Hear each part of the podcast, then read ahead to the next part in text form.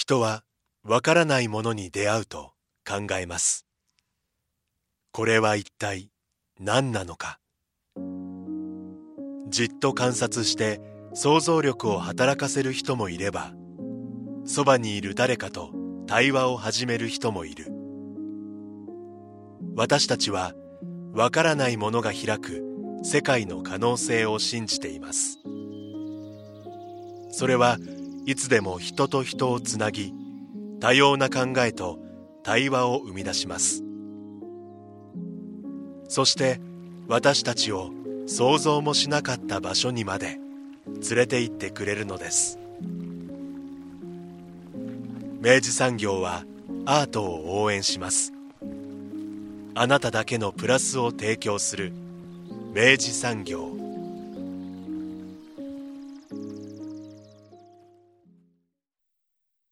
明治産業プレゼンツアワーカルチャーアワービュー今週は久留米シティプラザで9月2日から3日まで開催される岡崎芸術座イミグレ会談を特集していきます。スタジオには当番組プロデューサー三好です。おはようございます。おはようございます。久留米シティプラザさん、何度かね、取り上げましたけど。はい。はい、えー、ちょっと今回ね、改めて、まあ、この今、あの、今日ご紹介する内容についても関わってくる、はい、えっと、このシリーズをですね、うん、改めてちょっとまず冒頭にご紹介差し上げたいと思います。はい。えー、久留米市の公立文化施設久留米シティプラザ。では、うん、えー、昨年2022年から「知る見る考える私たちの劇場シリーズ」という、まあ、シリーズを立ち上げられて、まあ、独自の視点で時代を捉え表現方法をも模索し応答しようと試みる意欲的な演劇作品をまあセレクトし上映されていますはいで、えっ、ー、と、昨年、まあ、当番組でご紹介した市原さと子さんの、え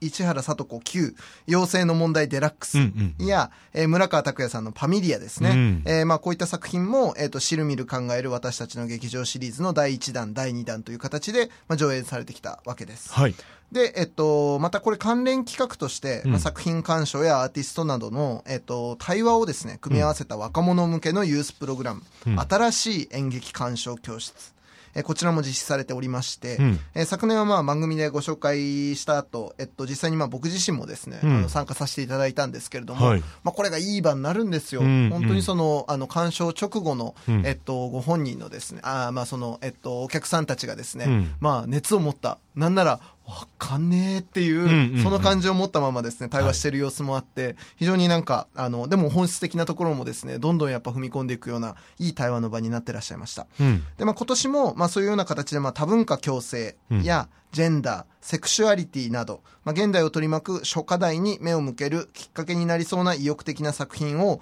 今回は9月と12月に、まあ、上演される予定があるとい。うことです。はいで本日番組でご紹介するのはこのシリーズ第3弾となる、うん、えー、上里雄大さん、うん、えー、岡崎芸術座をあの率いての上里雄大さんによる「イミグレ会談」という作品です。うん、でこれあの作品の概要をちょっとだけ先に触れておくと、はい、海を越えて移動する人々について描いてきた劇作家上里雄大が、えー、タイやラオス沖縄に滞在して制作し、うん、昨年沖縄で初演された作品ですと、うん、で東京京都での公演を経て9月に久留米で上演されていきますということですね、うん、で、えー、作品としては焼酎のルーツを求めてタイラオスへ移住した人、戦後沖縄からボリビアへ移住した祖父を持つ人、なんとなく沖縄へ移住した若者、まあ、こういった人たち、えー、時代も国もさまざまな登場人物たちが登場するわけですけれども、まあ、この人たちが自らや家族が選択した移住について、まあ、語りますと。うん、えー、で、まあ、この、えー、作品について、まあ、今回の、えー、番組では、えー、上里雄大さんをですね、うん、えー、ゲゲストにお迎えして、うん、まあ、ここからお話をお聞きしていくことになります。はい。はい、ということで、岡崎芸術座を主催する劇作家、演出家の上里雄大さんにお話を伺っています。インタビューをお聞きください。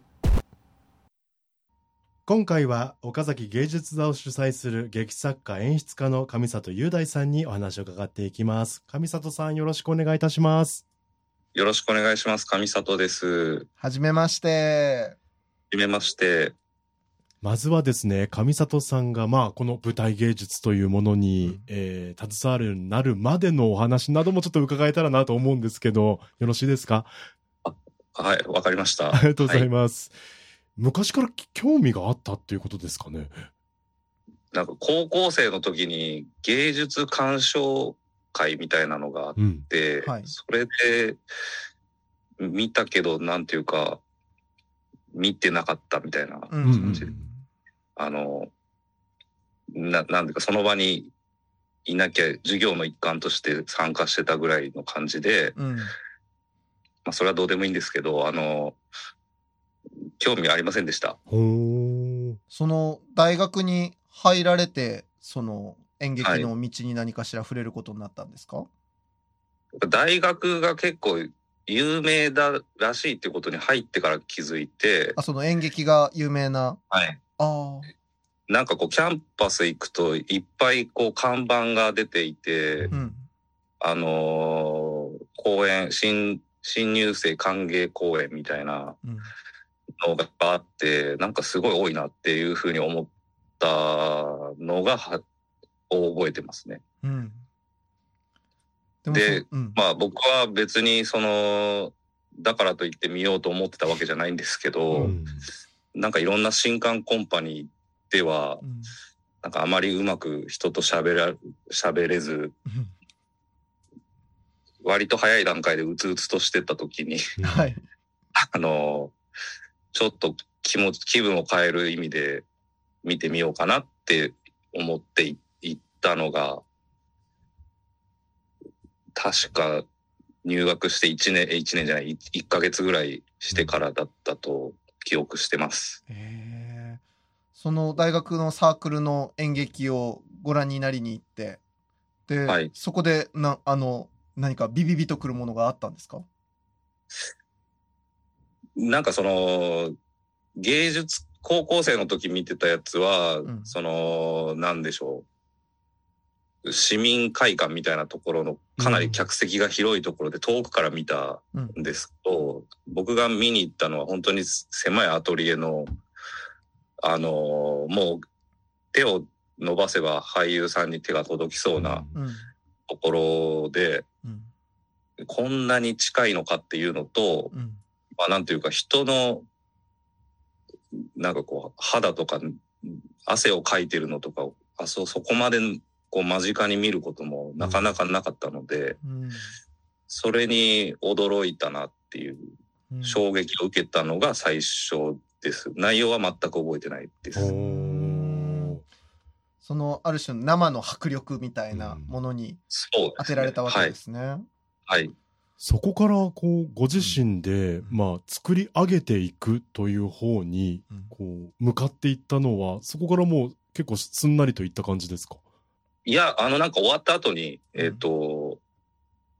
その先輩というか、その団員、団員の方に話しかけて、うん。自分もやってみたいみたいなことを言ったんですけれども、うんへあの、大学の単位取れないよって言われて、まあ、その、そのサークルがそういうサークルだったっていうことが後でわかるんですけどえ。、えいや、ちょっとそれは困るなと。思って、断念して、ただ、興味はあったので、ちょこちょこ見るようにはなって、うーん。舞台であれば何でもやってみたいと思ったので、ううんん。なんかお笑いサークルに入ったんですよ、その後。なるほど。そう、そんな感じで、その大学の前期が、えっ、と、終わ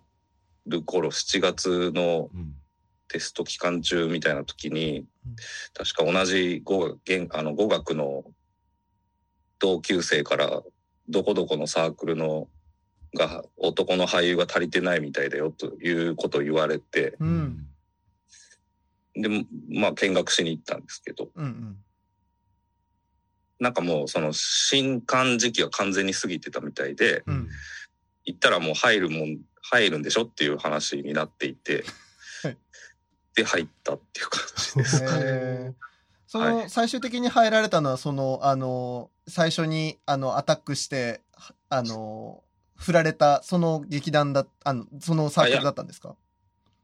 なんかその、すごい、サークル自体ものすごい多くてあ、ー。その中で、なんか、まあかなり緩いとされていいたええ、サークルだったみたいで、え普通に授業も出れるよっていうことだったので、じゃあ、まああんまり結局行かなかったんですけど、授業は。え。演劇あるにもないにもかかわらずですね。はい。なるほど。えーそでもんな感じ。はい。そこからまあ、演劇の道にまず足を踏み入れて、で、あの、今でこそその演出っていう立場で、あの演劇に関わっておいでですけど、あの、今のお話からいくと、まず最初はその俳優さんだったんですか、まあ、はい、出ました。はい。うん、新、新入生公演みたいなのが10月にあったんですよね。うんうん、でも、まあ今思ったんですけど、10月っていうのはその、あの、あれなんて言うんですか、うん、後期が始まるタイミングで公演だったので、まあ、当然授業行ってないなって今思い出しましたけど、あの、でもその10月の本当に頭の公演に向けて、うん、えっ、と、出演を、出演というか、あの、リハーサルをして、うん、覚えてリハーサルをしてやってました。うんそこからこう、まあ、まずじゃあ、その出演する側の、うん、まあ、キャリアというか、経験をお積みになっていかれて。ただ、なんかサークル的に誰でも書いていいっていうサークルだったので、新入生が台本を書けたんですよね。うんうんうん、割とその、出るだけじゃなくて、自分でも、その、脚本を書きたいとか、いうのはありました。まあじゃあその脚本は割と書く意欲は早い段階からお持ちで。本当にその在学中とか、うん、まあ仕事辞めて最初の1年ぐらいは、かなり短い2、30分ぐらいの作品を作ってたんですけど、うん、なんかその後、演出する方が面白いなと思った時期があって、はい、で、なんかそれでやってたら、あの、富山県の山奥でやってたなんかコンクールで、演出家の賞があったんですけど、はい、それの受賞したんですよね。おめでとうございます。あどうもありがとうございます。めちゃくちゃ前ですけど、あの、で、それで、まあ、いろいろ勘違いしたというか、自分はその演出がいいんだみたいなふうにかん、思ってしばらく演出だけやってたんです。うん、まあそういう形で、うん、あのまあ演出家上里雄大があのまあその富山のえっとコンクールでまあ受賞もなさられてで誕生するわけですけど。もうそこからすぐあれなんですか？岡崎芸術座っていうのを立ち上げられたんですか？いや、あの、それはちょっと話が遡るんですけど。ほうほうなるほど。大学の3年生の時に作ったんですよ。うん。まあそれもさ、一番最初に言った、あの、うん、そのサークルでやろうとすると、うん、あの、投票して、選ばれないとやれないんですよね。うん、だからせっかく書いてももう、あの、落ちるとダメみたいなことで、なんていうか、好きにやりたいなと思って、うんで、大学3年の時に、えっ、と、まあ、や、やめるというか、なんとなく自分で団体を名乗り出し。なるほど。で、サークル登録をして、うん、そうすると大学の施設が借りれるので、うん、っていうことをやってたんですよね。なるほど。まあだからご自身の創作が、まあ無駄にならないというか、あの、まあ思った通りの作品を自分なりに作り上げれる枠組みとして、あの、まあサークル岡崎芸術座が誕生するわけですね。はい。ただまあ、あの、本当に立ち上げの時に名前はいろんな人に借りただけで、うん、実質は今と変わらず誰もいなかったですね。団体というより名前が。お一人劇団だったわけですね。はい。今考えると名前つけなくてもよかったなって思うんですけど。これなんか、もしかしたらもうすでにもうあちこちでお話しされてるもう定番かもしれないんですけど、これ上里さんの劇団が上里座とかじゃなくて岡崎芸術座っていうのはこれなんかゆえんというか由来が終わりなんですかね？まず前提として今はちょっと後悔はしてます。はい、中江に関しては、はい、当時仲良かったあの高校の時の同級生の名前が岡崎君という方がいて、うん、まあ、彼の名前を借りた形です。なんか自分の名前を付けるのは恥ずかしいなっていうのと、あと、まあ何ですかね。なんかその、名前、いろんなみ、皆さんいろんな名前つけてますけど、はい、やっぱり名前をつけるっていうのもよくわかんないなと思って、あの、で、それでその時に僕が知ってた一番有名な劇団というかが、モスクワ芸術座だったので あの、それのモスクワを岡崎に変えただけなんですけど、でも結果それとまあそこからまあ大学生からですからまあ20年以上その名前と付き合い続けて活動を続けられたってことですよね。はい。だいろんな劇団さんがいろいろこう10周年がどうとか20周年がどうとかってやってらっしゃると思うんですけど、まあ所詮僕は一人なので あのバカみたいじゃないですか。いやいやいやいや。だからだから特に数も数えず、はい。でもまあ気づいたら、そんぐらい経ってしまって、絶望的な気持ちです。いや、あと、上里さん、やっぱほら、あのー、まあ、今回の、あのー、なさられる作品にもつながっていくんですけど、ある時期から、はい、えっと、移民っていうテーマだったりとか、その越境する人っていうことの、まあ、テーマみたいなものに関わる作品が結構こう散見されていくようになるのかなっていうふうにキャリアをちょっとざっと拝見すると思うんですけどあの、はい、こういったテーマが、まあ、見つかっていった経緯だったりとかそのご自身の中でそこに関心を抱かれたけきっかけみたいなのっていうのは終わりだったんですか？ちょうど30歳になる頃なので、うん、10年ちょい前ぐらいなんですけど、はい、あのー、あその東日本大震災の後に、うんえっ、ー、と、そのずっと東京でやってたことに、うん、がどうなんだみたいな空気というかが、その周りなりで起きていて、はい、確かにと思って、うん、それでなんていうかいろんな地域だとか、まあ、国外とかにも、うんなんか急、急激に行くようになったんですよね。うん、それまで、割としばらく外国にも行ってなかったですし、はい、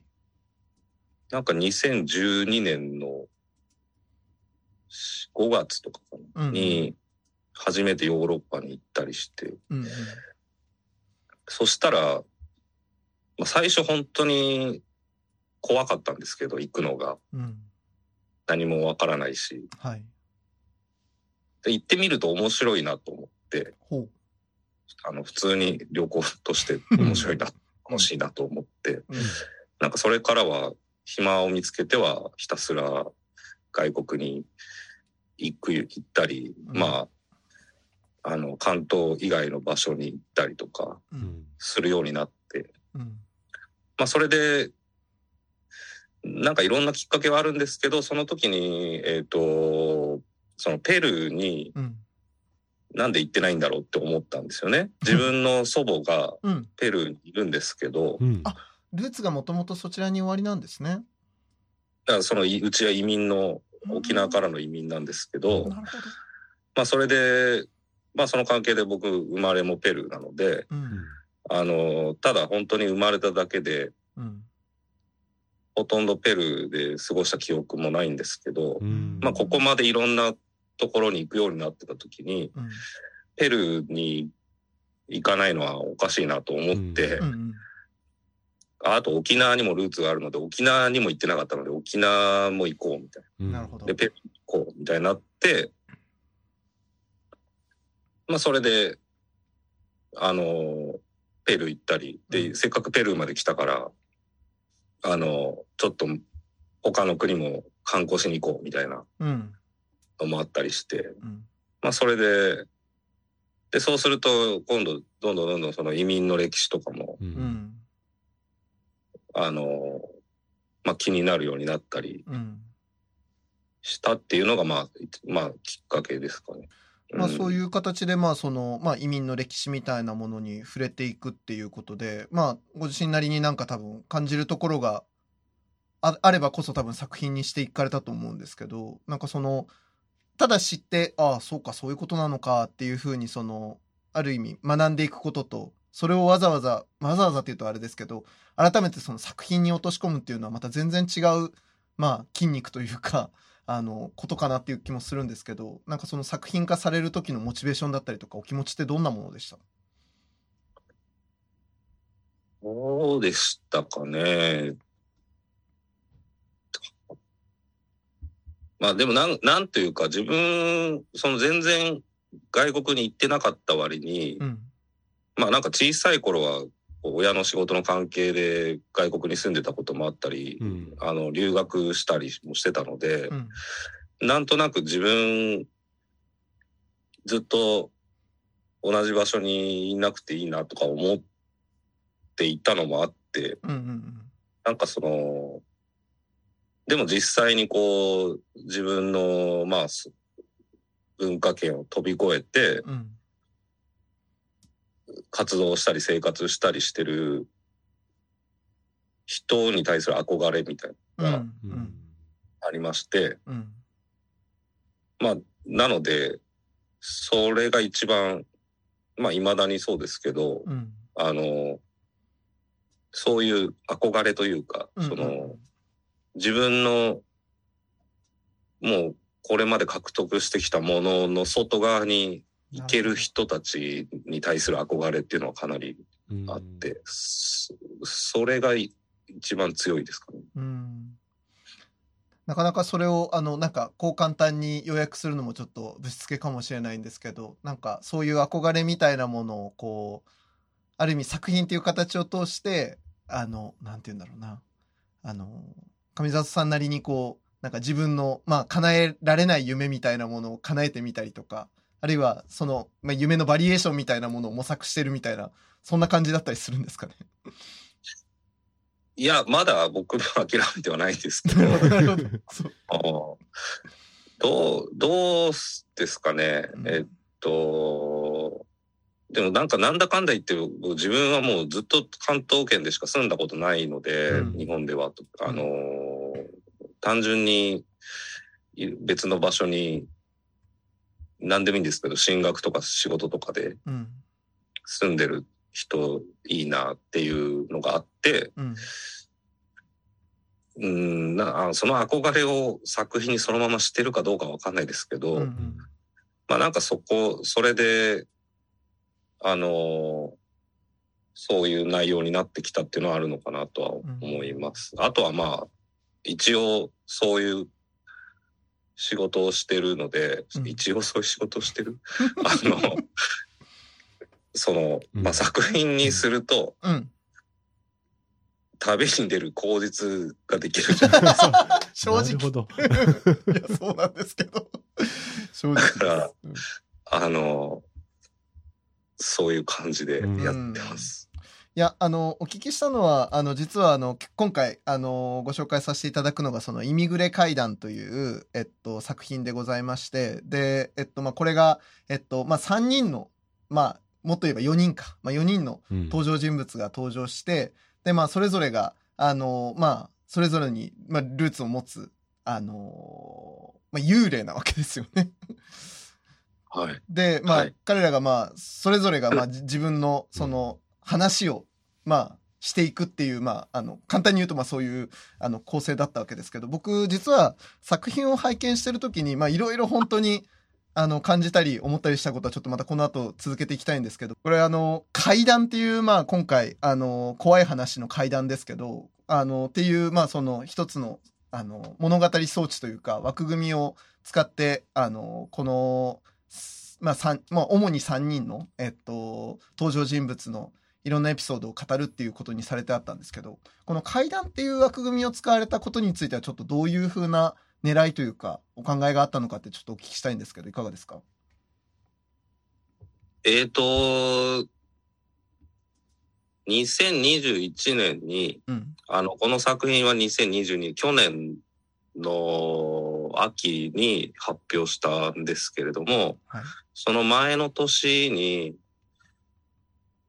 あのー、沖縄にしばらくい、半年ほどいて、はい。でいたのはいいんですけど、なんかコロナのせいで何もできないから、うん、なんかもうちょっとこう知り合いとかできるかなと思ってたんですけど、うん、でそんな時、なので、ちょっとこれどうにもならないから、本当簡単な公演でもやれないかなと思って、その、まあ、知り合いの劇場をやってる人に相談をして、ええ、で、俳優さんを紹介していただいて、あの、急遽やることにしたんです。うん、で、その時に、まあ、一から作品書くと、間に合わないので、うん、なんかいいのないかなと思ったら、うん、ちょうどその那覇で買った本が、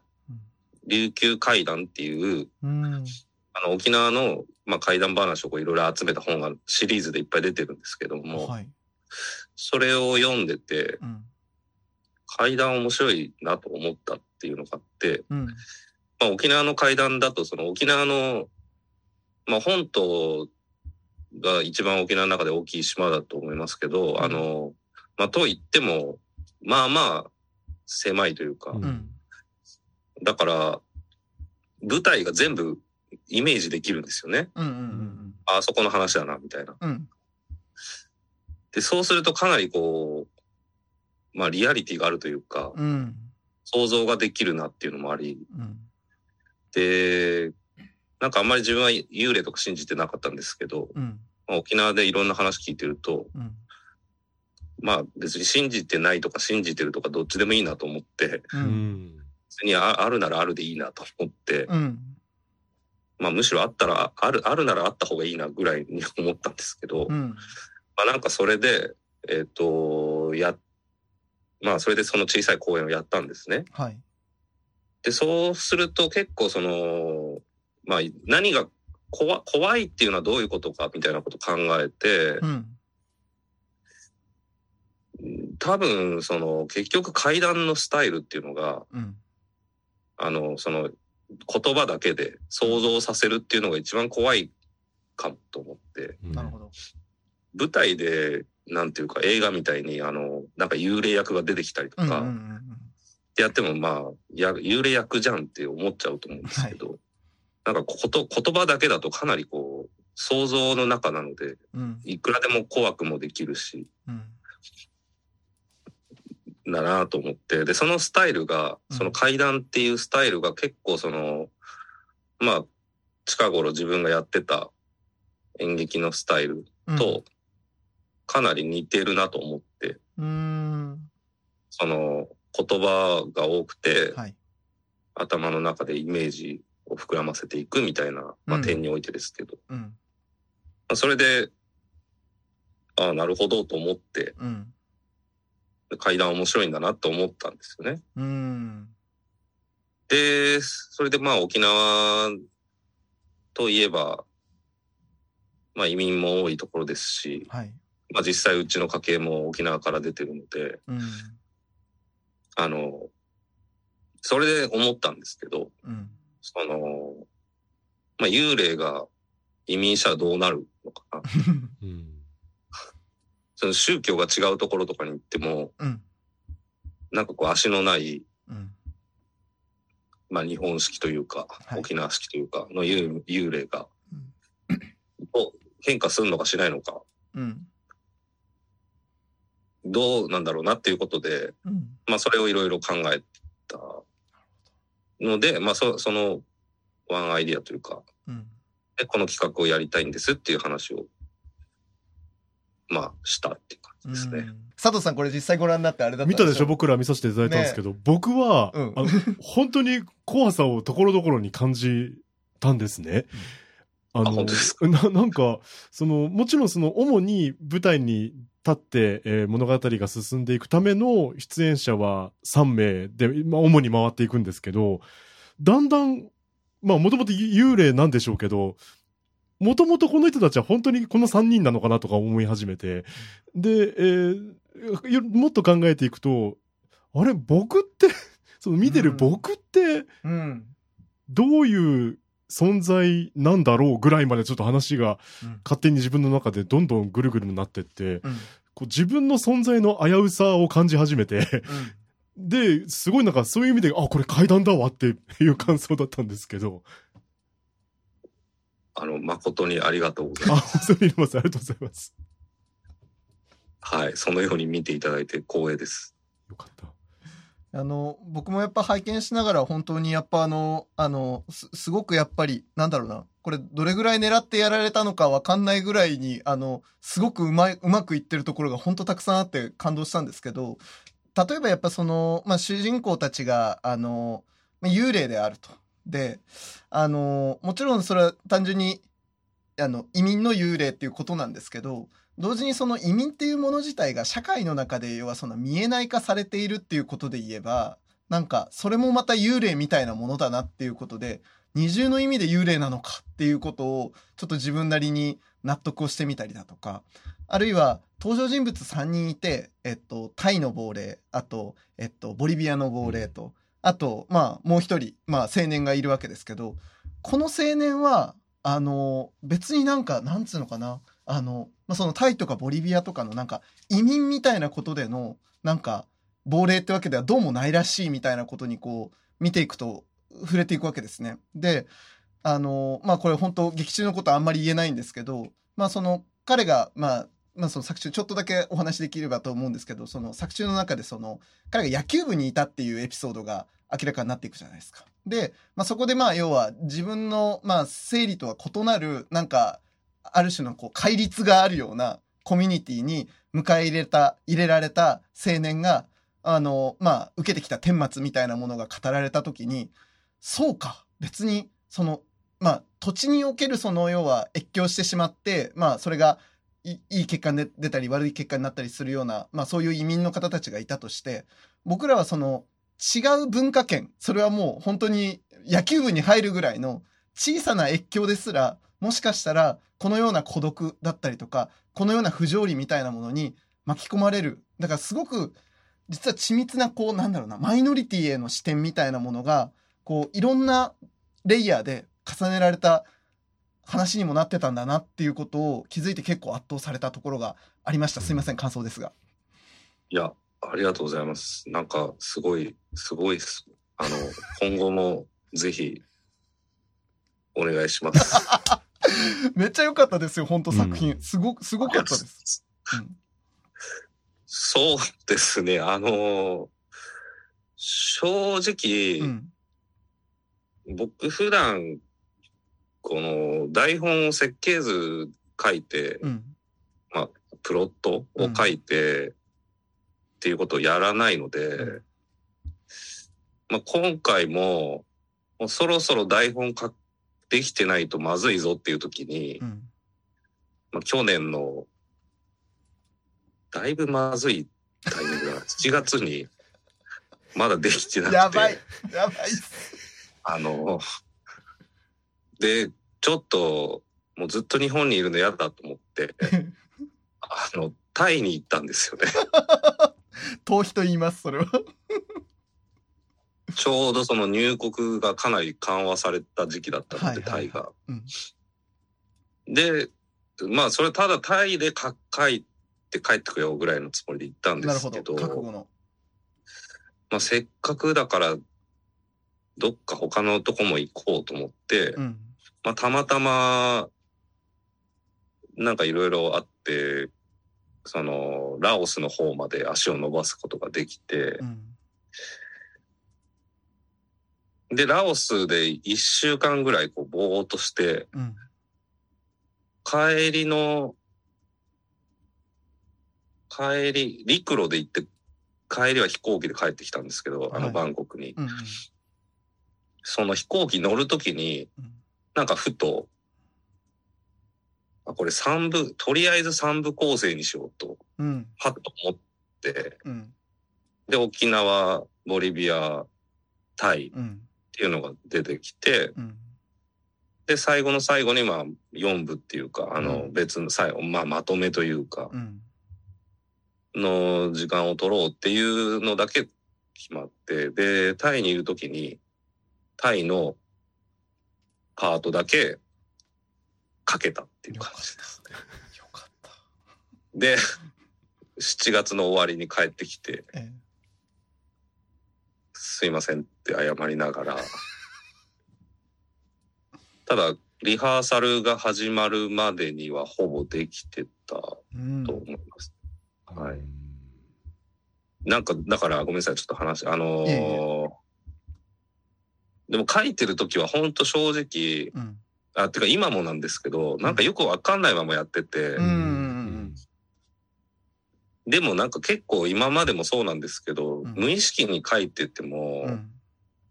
なんか無無意識ながらこう、なんかポイントだけは持っとくようにしてるんですよね。意識的な話なんですけど、あの、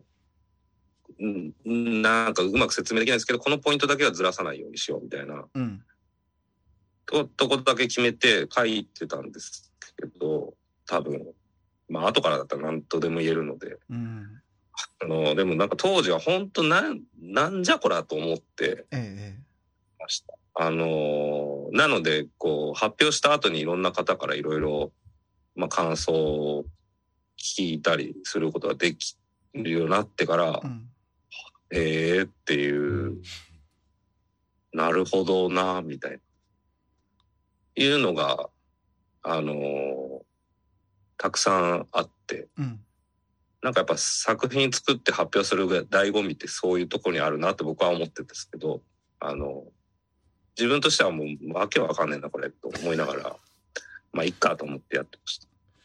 あの上里さんあのちょうど今日本ではあの宮崎駿のですねあの監督の最一応最終作だと言われている「君たちはどう生きるか」っていう映画があってですよ。で、はい、あのそれ僕拝見したんですけどあのなんか図らずしもですよこれあの本当にあの聞き手の方もあの あのあれなんですけど僕なんかねちょっと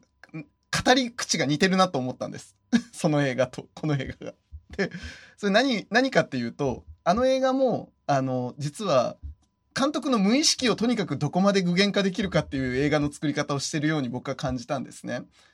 あの、宮崎駿監督がご自身の人生をめちゃめちゃリフレクトした、あの、場面場面が続いていくんですけど、その一個一個のエピソードが全然なら、あなんだろう、その、あの、ストーリーとして繋がってなかったりするんですよ。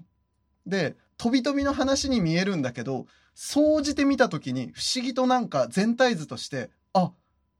人生みたいっていうことだったりとか、もっと言えば、宮崎駿監督の夢を見せられたみたいだみたいな感覚になったんです。で、僕結構今回のイミグレ会談の特に冒頭の最初のあの周さんのねあのお話をが始まって最初あ普通に喋り始めたなと思ったらぴょんぴょんぴょんぴょん飛ぶじゃないですか あちこちに。はい。なんだけど不思議と重しがずっとある感じがあるんですよ。話の帰結点というかそのなぜその話をしているかっていうことは本人も多分分かってない順序でぴょんぴょん飛ぶんだけどなんか不思議と多分この辺りになんかこの人の根っこの思いというか、何かこの話を話さなきゃいけない何かがあるはずだっていうのが、なんか感じてしまうところがあって、なんかその無意識の三分的な構造が不思議とこう、なんだろうな、一つの帰結に向かっていく感じというか、まあ、向かってすらないかもしれないんだけど、なんか下敷きがある感じというか、みたいなものが、なんか、ああ、なんか俺これ覚えがあるぞ、この、この語り口と思ったのと、で、やっぱそ、そこがやっぱでも、その、冒頭に僕が最初質問させていただいた、やっぱり上里さんっていう作り手の、やっぱり、ご自身が見て感じて、なんか圧倒されたエピソードだったりとか、感じる何かがあったものとかが、やっぱり作品の中に織り込まれてこそなんだろうな。だからやっぱり、あの作品は3人の登場、まあ4人ですけど、まあ登場人物が話していく者たちは、やっぱね、全部上里さんにも思えたっていうところが僕にはあったんです。はい。あの、はい。そうですね。あの、まあ、それがいいのかは、本当わかんないですよね。まあ、宮崎駿と、あの、がまさか出てくるとは思わなかったんですけど、でもなんか、その80過ぎの最後の作品でやることを、僕まだ40代経ったばっかなんですけど、もう終わりかもしれないですね。いやいやいや、なことないです。なことないです。やはり転職を考えた方がいい。いや、でもなんか、あの、本当に、あの、なんだろうな、その。いや、話し尽くせないんですよ、ね、本当にこう。あ、お前そう思ったんだ、みたいな話にもなっていくし、うん、あの、実際にそれぞれのやっぱり、やっぱりね、こう、日本に暮らしてる日本人のはずだ自分はという思いにもなっていくし、うん、なんか、日本、世界における日本の気持ちにもなんかこうか、考えはね、うん、移りいくし、なんかいろんな感情湧いてくるんですよね、この作品ね。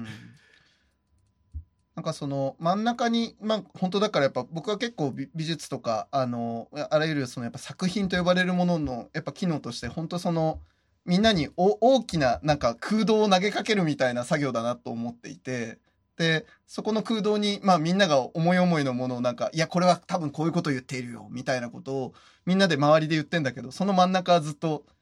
別に自らは答えを発さない。うん、だけど、みんなに有効な問いとしてすごく機能するっていう、なんかそういうあり方を僕は、まあ、この番組でもなんかいろいろ取材していく中で本当に強いなと思うんですけどそういう時になんかこの作品はまさしくそういう作品だと思ったしそのもちろん「イミグレ階段」っていう意味でその移民の物語としてまず読むことはできるんだけどもっとなんかいろんなレイヤーで本当にその誰もがなんかこの話には覚えがあるぞっていう話にできるあの強度と幅がある作品だなとすごく思ったので本当に素晴らしい作品でした。あ、ありがとうございます。あの、はい。俳優をはじめとしたスタッフの方々のおかげです。上里さんの、あの。さんくさい言い方になってしまいました。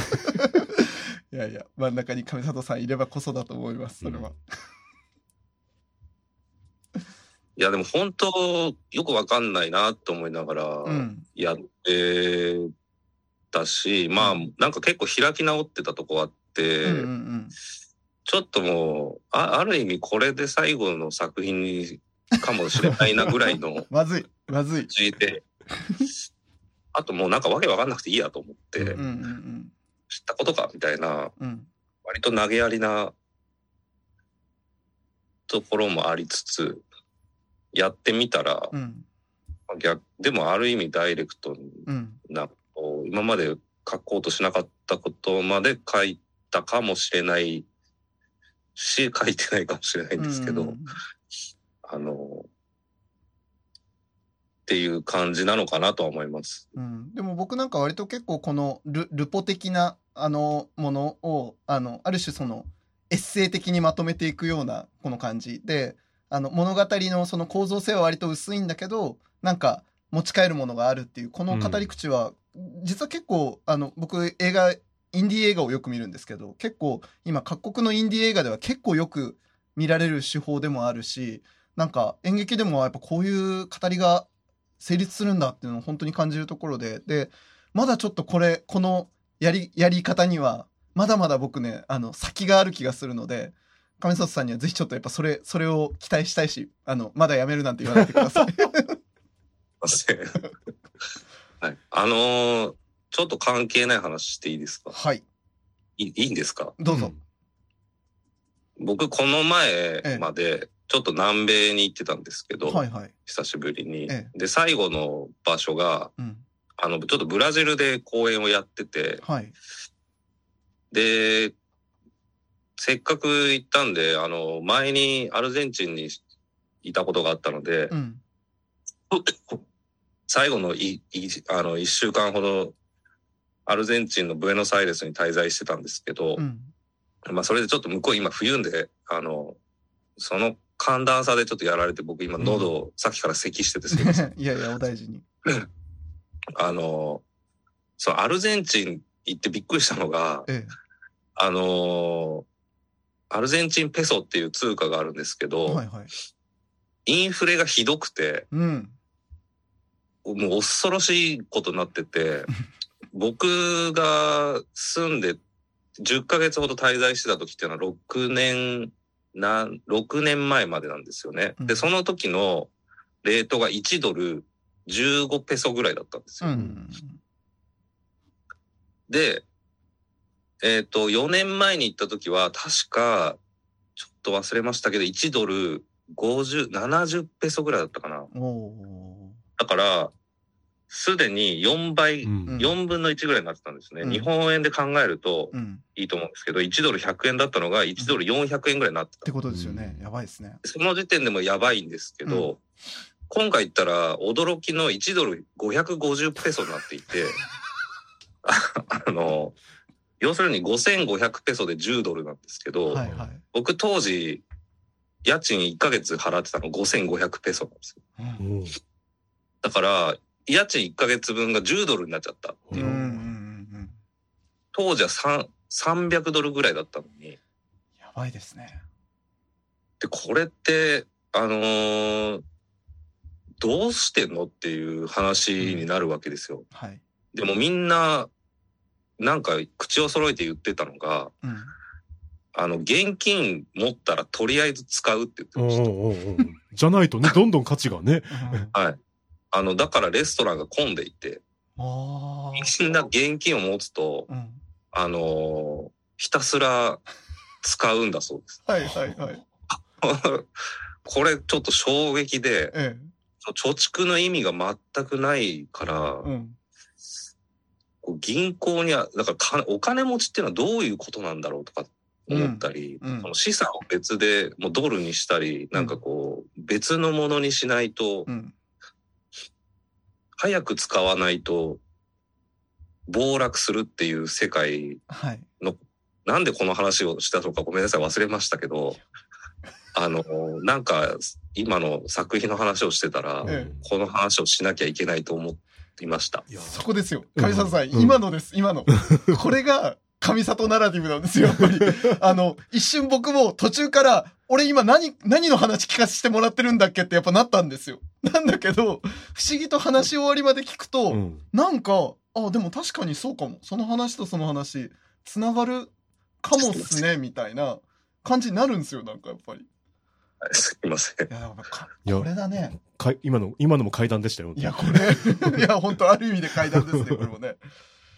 すごい。なるほどなあでも、はい。まあ、今後の作品に生かしていきたいと思います。いや、本当ですね。いや、私やっぱ、上里さんのやっぱこの、うん、なんか点と点の結び方のやっぱり、で、その星座、描く星座のやっぱなんか、思いもよらなさみたいなものと、うん、その飛距離みたいなものは、やっぱ、もう今回やっぱインタビューさせてもらってすごい感じるところで、うん、いや、すいません。もう別にあの、飲んでるわけじゃない。分かってます。分かってます。アワーカルチャー、アワービュー。ここからは俺にもそれを語らせろのコーナーです。美術展の感想から映画、本、音楽、ライブまで、あなたからのカルチャーレビューは随時お待ちしています。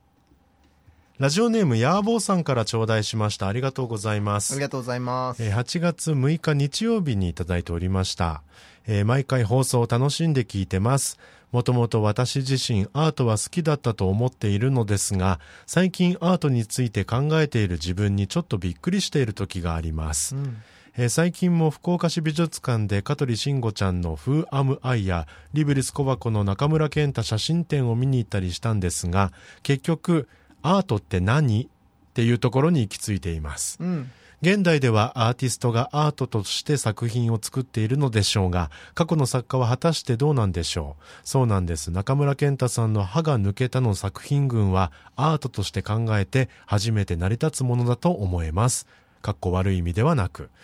えー、では、レオナルド・ダ・ヴィンチが書いた作品とバスキアやアンディ・ウォーホルの作品、それぞれがアーティストとして、アートとして本質の違いはあるのでしょうか。えー、そしてその流れで具体白髪和夫の放送回を聞いてしまい、私の中でハテナのマークが渦巻いています。で、今週のお休みに北九州市立美術館に行ってきます。それらを見てから感想を書くのもありでしょうが、今の私が思っているものは、えー思っているのは、もしそれを見て変わったならそれを書きたいなと思って、今この時点でメールしましたと。そんなメッセージです。いいですね。このなんか、ね、あの、生な、うん、あの、時間の感じ。はいはい。ね。今今の気持ちっていうね、ねうん、今この瞬間の気持ちを今この番組にとりあえず備忘録みたいにして送ってみるっていうね、これも大歓迎ですね。うん。ね、あの刻々とねやっぱりねそのあの作品の鑑賞体験で、うん、やっぱり意味とかねあの変わっていきますからね。そうね。そういう意味でも嬉しいですけれども、ね、アートって何？っていう問い自体が多分アートがもたらすあの、作用じゃないけど、まあなんか、その、ものなのかなって僕は思ってますけどね。本当そうだと思いますよね。うん、なんかその、あの、なんかその、わかるみたいなことっていうのが、うん、なんか、ある時期からものすごくその価値化されて、うん、で、理解できる。なんか、何かの要はその流れの中に置けるみたいなことだけが、そのなんかね、価値化されがちですけど、あの、まあ、この番組よく聞いてくださってるので多分わかると思うんですけど、作家自身も分かってないことあるからですね。うんうんうん、ね。で、まあ、その中で、あのー、まさしくその、大いなる真ん中にある空洞、クエスチョンとしての、うん、まあ、作品っていうものを、まあ、それぞれが、それぞれに歴史に、あの、歴史の中において読み解いたりとか、うん、個人の、あのー、経験とか、あのー、まあ、そういうようなものから、あの、読み解く人もいれば、いろんな読み方があって、で、その中でね、なんかその、真ん中にあるアートっていうのが初めて機能を発するんじゃないかと思うと、うん、今野望さんが抱いているこの疑問こそが、うん、まさしくアートあアートイングしてるんじゃないですか。アートイングね。アート ING しちゃってるんじゃないですかっていう気がしますけどね。でもそういう意味では、うん、なんでしょうこの放送放送回は多分メールをいただいた日だったと記憶してますが、うん、久留米市美術館のアーツクラフトを見るとですよ、うん、またこう違う気持ちが出てくるのかななんて。マジですねマジです。本当にそうです。あそこで言われるまたアーツクラフトとか出てくるそのアーツ、うん、アートっていうのは、うん、またねそのあの今抱いてらっしゃるこの時点のうん、あの疑問符からさらにまた何かね拡張するものがあるので、うん、いいじゃないですか、ね、この真ん中に空洞ある感じいいよ。いいよ。なんかね思った時にその時にとりあえず番組使ってちょっとね気持ちをまとめていただくっていうのは本当にあの嬉しい使い方していただいてるなって、ね、聞いてよぐらいな感じでね。ねまさしく。どうなんでしょうかね、うん、北九州市立美術館に行った時にどう思われたのか、ね、またねメールを。楽しみです。ねお寄せいただきたいと思います、ね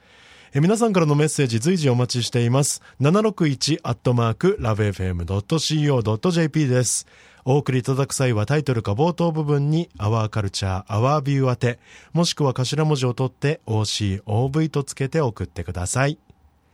俺にもそれを語らせろのコーナーでした。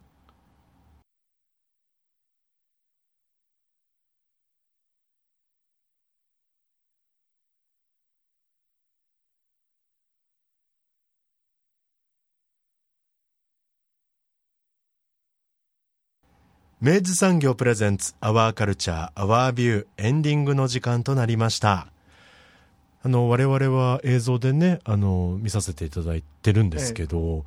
ええ、あの普通に普通に言ったら失礼かもしれないけどあの僕はちょっとねやっぱ階段を感じたりしてこう面白かったんですよ、ね、怖かったんだよね、うん、ね。ね、うん、いや本当これよくできてんなと思うところでぜひちょっとねあの、うん、リスナーの皆さんにもぜひご覧いただきたい作品でございます、はい、えー、久留米シティプラザにて9月2日土曜日3日日曜日の開催です、えー、2日土曜日が午後5時開演。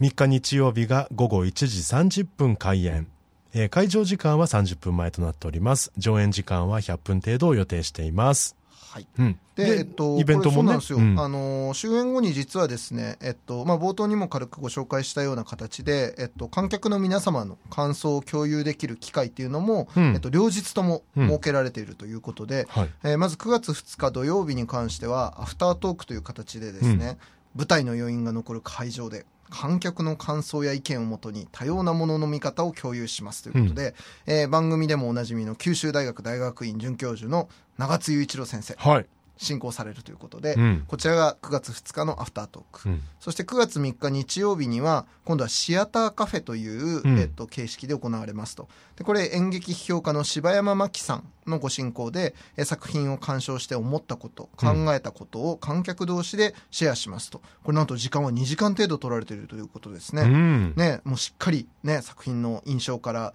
えー、中身の本質までぐいぐい話せる時間になるんじゃないですかね、ね。えー、当日の飛び入り参加も可能とのことですが、うん、えー、定員15名の、えー、少人数の会ですので、うん、えー、興味のある方は事前のお申し込みがおすすめということで詳しくは久留米シティプラザのウェブサイトをご覧くださいということですはいあのぜひ感想この番組にもね、ね、お寄せいただきたいなって思います、はいはいアワーカルチャーアワービューはラジコのタイムフリー機能を使ってもう一度聞くことができます。詳しくはラジコで検索してください。